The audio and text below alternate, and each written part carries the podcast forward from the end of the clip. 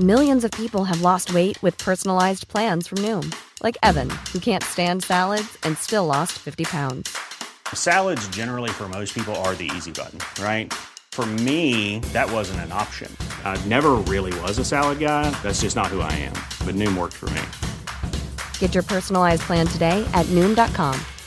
Real Noom user compensated to provide their story. In four weeks, the typical Noom user can expect to lose one to two pounds per week. Individual results may vary. Gracias. Y bueno, Jorge, pues qué interesante este hecho, ¿eh? Y me encanta porque nuestros arqueólogos mexicanos son bueno, son de lo mejor que hay en el mundo y siguen descubriendo y siguen trabajando en este país y créanme que la arqueología es tan importante porque no solamente pues, nos dice cuál es nuestro origen, sino también pues genera turismo y eso es muy importante en este en, pues en estos tiempos que se va a venir una crisis económica, saber que estos descubrimientos se están haciendo, pues genera mucha expectativa para otros para habitantes de otro país, de otros países. Efectivamente, tan interesante que desde la hora que me lo mandaste no pude parar de leerlo. Dije, lo voy a leer más adelante. No, lo leí inmediato, porque descubrimientos así, pues nos hacen comprender, pues todo el desarrollo, la evolución que hemos tenido los seres humanos y sobre todo aquí en nuestro México, el conocimiento que tenemos ya de nosotros mismos, Adriana Delgado. Bueno, y te cuento, Jorge Sandoval, que más de 10 millones de mexicanos se sumarán a la pobreza extrema este año debido a la afectación económica derivada de la pandemia del COVID-19, por lo que no podrán adquirir, ni adquirir, Jorge, la canasta básica alimentaria. Unos calculan 31.7 millones de mexicanos no tendrán ingresos para adquirir pues el alimento más necesario, Jorge. Según un cálculo hecho por el Coneval, la población en pobreza extrema por ingresos en el país pasaría de 21 a 31 millones de personas entre 2018 y 2020, con lo que se regresaría a los niveles de hace dos décadas. El, organismo alertó que este escenario asume una caída generalizada del ingreso debido a la pérdida del empleo. Los hogares en condición de pobreza en zonas urbanas serían los más afectados. De acuerdo con datos del Coneval, se trataría de mayor aumento de la pobreza extrema desde la crisis del 95, pues en Sí, efectivamente, son datos muy fuertes, Adriana Delgado, muy duros los que estás dando y los que nos eh, dio el día de hoy el Coneval, el Consejo Nacional de Evaluación de la Política de Desarrollo Social. Y para hablar de este tema se encuentra en la línea la doctora Claudia Maldonado Trujillo. Ella es investigadora académica del Coneval. Muy buenas tardes, doctora. Gracias por tomar la llamada para el dedo en la llaga. ¿Qué tal? Buenas tardes, Adriana. Buenas tardes, Jorge. Muchas gracias por esta conversación. No, al contrario. Cuéntenos, ¿cuál es el impacto? Estas mediciones, ¿cuándo las hicieron? ¿Las dieron a conocer hoy? ¿Y qué, cómo las debemos de leer? Sí, con mucho gusto. Eh, bueno, eh, te comparto que, como ustedes saben, Coneval tiene el mandato legal de aportar evidencia rigurosa para la mejora de la política social. Eh, esto se hace a partir de mediciones creíbles periódicas muy rigurosas de pobreza con diferentes métricas y de un esfuerzo ya de casi 15 años de evaluación de los programas de desarrollo nacional en el país. Este documento surge eh, con en, la lógica de este mandato para destacar que la contingencia sanitaria representa un México, eh, eh, representa un reto particularmente complejo para México porque tiene muchas implicaciones, no nada más los riesgos directos a la salud de la población asociados a la enfermedad, sino por las múltiples fragilidades estructurales con las que llegamos a esta crisis. Entonces, eh, creo que el documento tiene tres mensajes muy claros. Es un documento muy rico que los invito a que se discuta, a que se analice y que digamos, eh, explorando opciones para fortalecer la política social y para dar una mejor respuesta a, eh, la, a crisis, desde las políticas públicas, por supuesto, pero hay tres dimensiones que a mí me gustaría destacar. La primera es, eh, con los escenarios que Adrián acaba de mencionar, entender que eh, la coyuntura implica aumentos directos e indirectos en la pobreza por ingreso, por la pérdida de empleo, por la propia naturaleza de la, del confinamiento y por las consecuencias económicas de esto a nivel global, por supuesto, pero que tiene repercusiones específicas en México. En segundo, que hay un riesgo adicional de que personas que se que se encontraban en condiciones de ingreso medio y caracterizadas como no vulnerables pueden caer en condiciones de eh, pérdida de ingreso, pérdida de empleo y por supuesto pobreza por este riesgo asociado. Y en ese marco, la, el interés de este documento es no solo eh, ofrecer información para diagnosticar eh, la gravedad de la situación, sino también pensar alternativas desde la propia experiencia de Coneval, lo que se conoce eh, internacionalmente y sobre todo eh, la, lo que tenemos disponible, los recursos y los instrumentos que tenemos disponibles para hacer frente a estos riesgos y la necesidad de proteger a, grupos muy diversos de población eh, para fortalecer las políticas públicas. Entonces sí creo que es un documento que lanza una señal de alerta, pero también es un documento que está comprometido con ofrecer propuestas, con eh, generar información útil para muchos tomadores de decisiones, para pensar qué posibles opciones y qué salidas están eh, disponibles en el, en el plazo inmediato como resultado de la emergencia, pero también eh, con miras a la construcción de un sistema de protección social con enfoques de derechos a México, que es lo que necesitamos doctora Claudia Maldonado. Ahora, explíquenos, ¿se van a perder 20 años del combate a la pobreza en este país?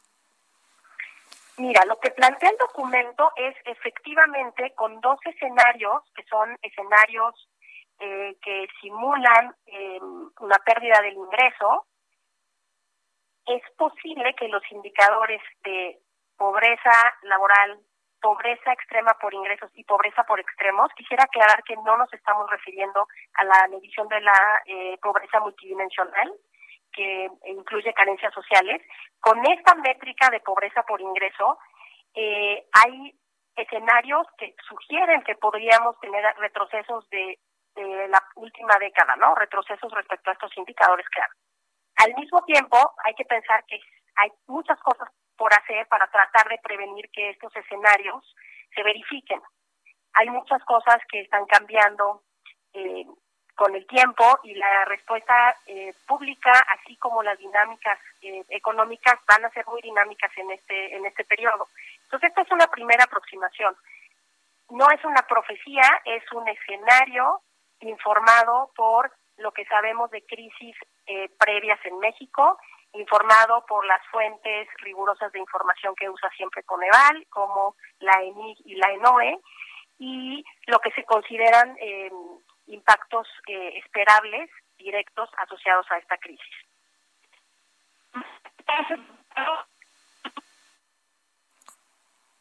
Perdón, Adriana, perdí, te perdí un poco.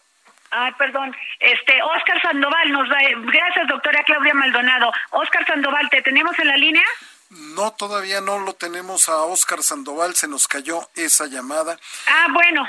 Y doctora, y o sea, los datos son sumamente este graves, o sea, lo que nos están diciendo porque esto significaría que podrían tendríamos que hacer una prospectiva en todo un esquema económico eh, pues porque va a afectar a mucha gente, como bien se dice, de la clase media. Sí, Adriana, creo que esto destaca eh, la urgente necesidad de construir un, un sistema de protección social para México, que supone tener la capacidad de proteger a la población frente a eventos o riesgos como estos, que pueden ser económicos o de origen sanitaria. Sin duda, eh, tenemos además de la fragilidad estructural y la desigualdad y la resiliencia de la pobreza, la eh, un conjunto de políticas que están diseñadas para eh, atender de manera prioritaria a la pobreza rural, lo cual tiene mucho sentido con la configuración económica de México, pero que enfrentamos ahora una crisis que parece indicar eh, impactos más fuertes en población urbana que generalmente está ocupada tanto en el empleo formal o informal, que por eso está un poco fuera del radar de la política de desarrollo social enfocada en eh, grupos vulnerables y en pobreza rural, en población rural. Caramba, pues hay que estar muy atento con todo esto, hay que tener los números bien en, en, ruta, doctora Claudia, para que nos hagan tomar las mejores decisiones para implementar las políticas públicas necesarias para que no se pierdan estos años en combate a la pobreza y que sean cada vez menos los mexicanos que, que, que, que vayan a tener ese escenario por delante, doctora Claudia Maldonado Trujillo, investigadora académica del Consejo Nacional de Evaluación de la Política de Desarrollo Social, el Coneval. Muchas gracias, Jorge. Pues sí, datos, datos fuertes, datos duros, de los que hay que tomar en cuenta. Adriana Delgado. Así es, Jorge. y ya por fin tenemos a Óscar Sandoval o también ya se nos cayó la llamada. Ya tenemos a Óscar Sandoval. Momento Pivot con Oscar Sandoval. Oscar. Hola, mi Adri, ¿cómo están? Jorge. Oye, ¿por qué no nos contestas el teléfono? Quería que pudieras entrar con la doctora Claudia Maldonado me quedé con la pregunta porque fíjate que, digamos, en, en, medio de toda esta pandemia hay dos cosas que son como particularmente importantes, la salud y la otra el empleo.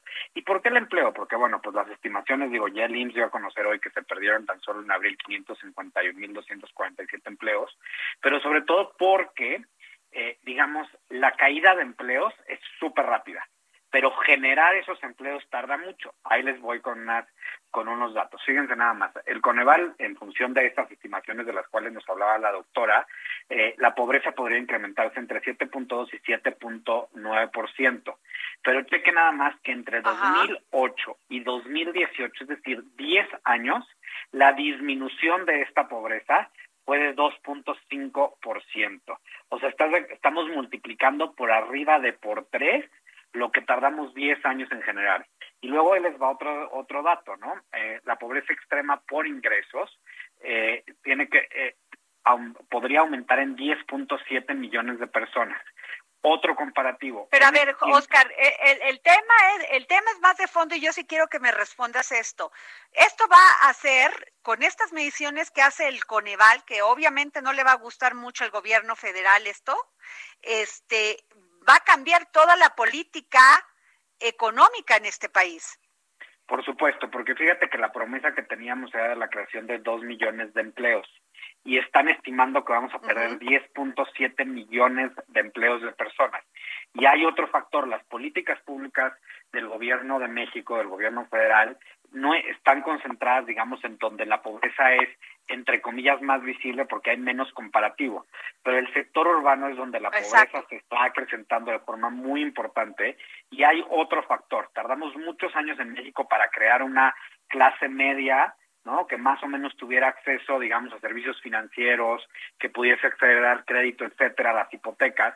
Y es justamente en ese ingreso medio en donde también, de acuerdo a esta información de Coneval, hay un sector que puede ser mucho más afectado. Y hay otro factor, Adri, en el cual tú tienes un compromiso y una pasión que a mí me estremece cada vez que hablo de ellas, que son las mujeres, que también son otro de los sectores más afectados. Entonces, estamos viendo que, digamos, el tiempo en el que generamos los empleos es mucho más largo que en el que los en el que los perdemos, por ejemplo, en esta crisis, y que vamos a ver sectores de la población, Adri, que no, que no están siendo tomados en cuenta porque pues parece que resuelven las cosas pues porque sí y que van a verse seriamente afectados como es el sector urbano y, y a mí una una que me impacta, o sea, esa tú lo sabes que yo soy súper, o sea, es una causa, como ves, bien decía Susana Uresti, el trabajo periodístico también tiene causas. Y una de esas es la que me impacta el dato que dan del 10, que 10.7 millones de mexicanos y mexicanas no podremos tener acceso a una canasta básica, Oscar. Exactamente, y ese es uno de los temas que a mí personalmente más me estremece, que es la, se le llaman la pobreza laboral. Es decir, que por más que trabajes y te vayas y te, ahora sí que te voy a decir como decía mi papá, pongas el lomo para trabajar, eh, de todas maneras no te alcanza para comprar los alimentos que necesitan tú y tu familia. Entonces no es un tema, ¿me entiendes? Como después se entiende como, ay, pues es que no están haciendo nada. No, sí están haciendo, pero no les alcanza para llegar a eso, ¿no? Entonces, y aquí hay un aumento, Adri, del, 3, del 37.3% a 45.8% tan solo en el segundo trimestre del 2020. ¿no? E insisto, es muy estremecedor ver cómo en muy pocos meses perdemos lo que nos tardó casi una década o mucho más de lo que nos tardó una década construir. Claro, no, qué terrible, Oscar. A mí sí me preocupa mucho porque una de las cosas que viene inmediatamente de esta crisis de salud que estamos viviendo y que no es un tema de México, pues, pero ahora sí que a algunos les da un resfriado, aquí nos da un catarro. Este, uno de los temas es que la economía, las, las empresas están quebrando, Oscar, y no tienen por dónde salir adelante. Y mira, y luego, pues se tiene que pensar tiene que pensar en una reforma fiscal que financie las medidas o políticas institucionalizadas de largo plazo. Eso es lo que dice el Coneval. Eso es lo que dice el Coneval, Adri. Te voy a decir una cosa con todas sus letras. La mejor estrategia contra la lucha contra la pobreza es la que incluye a todos. ¿Sabes por qué? Porque los empresarios dan trabajo, los trabajadores trabajan para obtener un sueldo, los trabajadores hacen una mejor micro pequeña empresa, una mejor gran empresa, las oportunidades para las cuales además muchas familias se han venido preparando. Que ese es un factor que luego no tomamos en cuenta. Muchas familias que han mandado a sus hijos a la universidad como primera generación, pensando que iban a tener acceso a un mejor empleo, hoy no lo tienen y eso significa un retroceso importantísimo para esas familias porque no solamente rompes la ilusión, el esfuerzo de, de, una de muchas generaciones y en particular de la que está actualmente ahí, sino que además rompes con una cadena de crecimiento y desarrollo para México muy importante. Y eso es lo que no tomamos en cuenta y que no está tomando en cuenta, y lo digo como es, el gobierno de México al despreciar a ciertas otras eh, empresas y secciones de la economía que parece que no necesitan ayuda por este tema de la corrupción, pero que sí se necesitan ayuda. Entonces, pues mi, tema ahí es muy claro, la mejor estrategia contra la pobreza es la que incluye a todos y en la cual todos tenemos y buscamos Oscar, tenemos que irnos, querido Oscar, porque si no viene la... pues yo les mando Oscar Sandoval, tenemos que irnos porque si no viene la guillotina... Nos lleva. Y nos lleva a todos. Pero bueno, nos vemos nos vemos mañana aquí en el dedo en la llaga. Y disculpen ustedes, pues a veces la tecnología nos, va, nos falla, pero nosotros siempre damos lo mejor de nosotros mismos. When you make decisions for your company, you look for the no-brainers. If you have a lot of mailing to do, stamps.com is the ultimate no-brainer. Use the Stamps.com mobile app to mail everything you need to keep your business running with up to 89% off USPS and UPS. Make the same no brainer decision as over 1 million other businesses with Stamps.com. Use code PROGRAM for a special offer. That's Stamps.com code PROGRAM.